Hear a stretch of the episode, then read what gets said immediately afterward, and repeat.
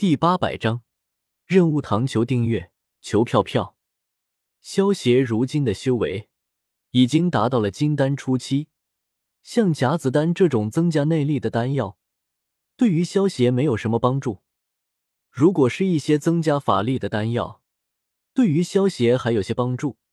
不过，想要炼制增加法力的丹药，必须要购买一些灵药才能够炼制，而萧协这十几万积分。还真买不了什么灵药，一颗小元丹价值十万积分，能够增加十年的法力。而以萧邪现在金丹初期的修为，想要突破到金丹中期的修为，恐怕得服用十颗小元丹才行。萧邪炼制甲子丹这些丹药，并不是为了给自己服用，而是为了给御灵团的其他人服用。虽然说萧邪现在是御灵团的老大，但是也不能让那些小弟们。免费做事，想要让马儿跑得快，就得给马儿足够的草才行。萧协为了加强御灵团的竞争力，特意在设置了任务堂。在任务堂之中，萧协会在任务堂之中发布各种各样的任务，让御灵团之中的御灵手和勘察手去完成。任务有很多的种类，比如说收集珍贵药材、探寻情报，还有刺杀，各种各样的任务。根据完成任务的难易程度，他们也会得到不同的积分。积分就是任务堂之中的交易货币。御灵团之中的人可以用积分在任务堂之中购买各种各样的东西，武器、武功秘籍和丹药都能够用积分来购买。萧协灭了万雄帮之后，那些藏宝库之中用不到东西，萧协全部给搬到了任务堂之中。萧协炼制完丹药之后，便前往了任务堂。如今的任务堂可以算是御灵团的核心所在，御灵手和勘察手都会在这里接取合适的任务，来赚取积分，然后购买自己想要的东西。萧协刚走到任务堂的门口，便听到了里面传来一阵阵热闹的声音：“这个镇守徐州分部的任务不错哎，一年下来能够得到五百积分。”不过前提必须是实力达到五重天才行啊！我来交之前领的三星任务，这是任务五品铁糖花，那件价值二十积分的金刚盾，我要了。萧协听到任务堂之中热闹的声音，笑着走了进去，参见炎帝。见到萧协突然出现在任务堂之中，任务堂之中先是一静，随即所有人连忙朝萧协行礼道。嗯，大家都各忙各的去吧。萧协点了点头，轻笑道：“是。”众人听到萧协的话，转身去做自己的事情了。不过他们有意识的把声音给放低了不少。炎帝此次前来，所谓何事啊？黑宫大师朝萧协笑问道：“人武堂如今是御灵团的核心所在，所以萧协特意让黑宫大师坐镇在此。”这些东西有他看管，也就不怕出现什么意外了。大师，我这一次是来给人物堂添加一些物品的。萧协话落，将自己炼制的丹药给取了出来，然后一一给黑宫大师介绍了一遍。拿这些丹药的价格，该定多少合适呢？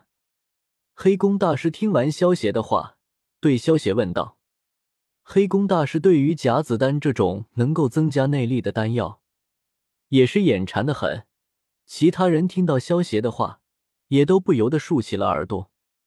一颗止血丹，价值一点积分；一颗百草丹，价值十点积分；一颗还阳丹，价值一百点积分；一颗小还丹，价值五十点积分；一颗大还丹，价值两百点积分；一颗夹子丹，价值一千点积分。萧协想了想，出声说道。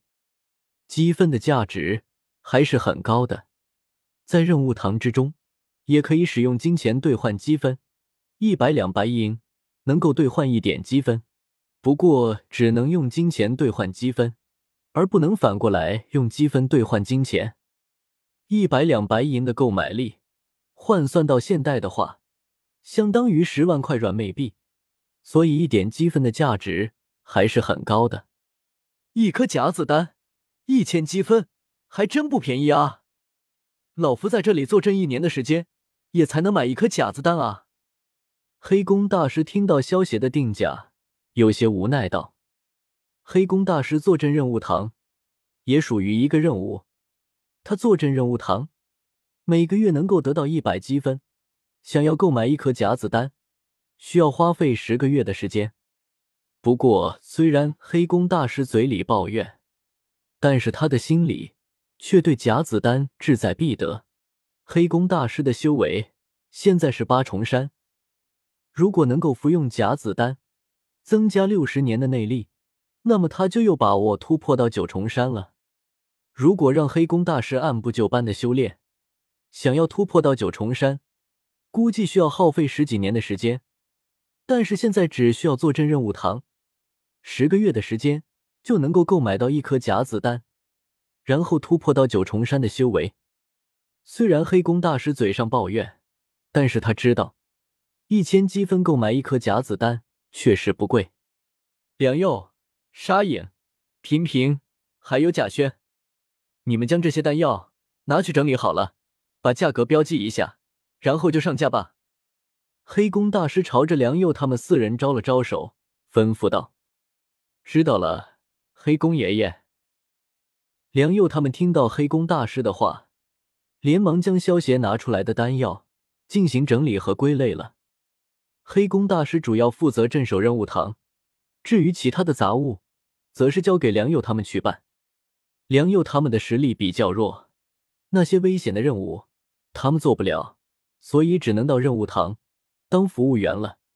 每个月也能得到三十点的积分。虽然说是服务员。但是在任务堂之中，他们的工作量并不大。要知道，如今的御灵团总共也才不过两百多人。黑宫大师让他们四个到任务堂打工，其实是在照顾他们。可是有很多人羡慕这种工作呢。一个月三十积分，虽然听上去少了一些，但是其实已经不少了。要知道，一个修为在三重天的御灵手，一个月的接任务赚取的积分。差不多也就在三十积分左右，毕竟一个任务通常需要花费几天的时间才能够完成，而且为了防止有人贪功冒进，想要接取高级任务，必须要有足够的实力才行。任务的等级从一星到十星任务，分别对应一重天到十重天，实力在三重天的御灵手就只能接受三星或者三星以下的任务。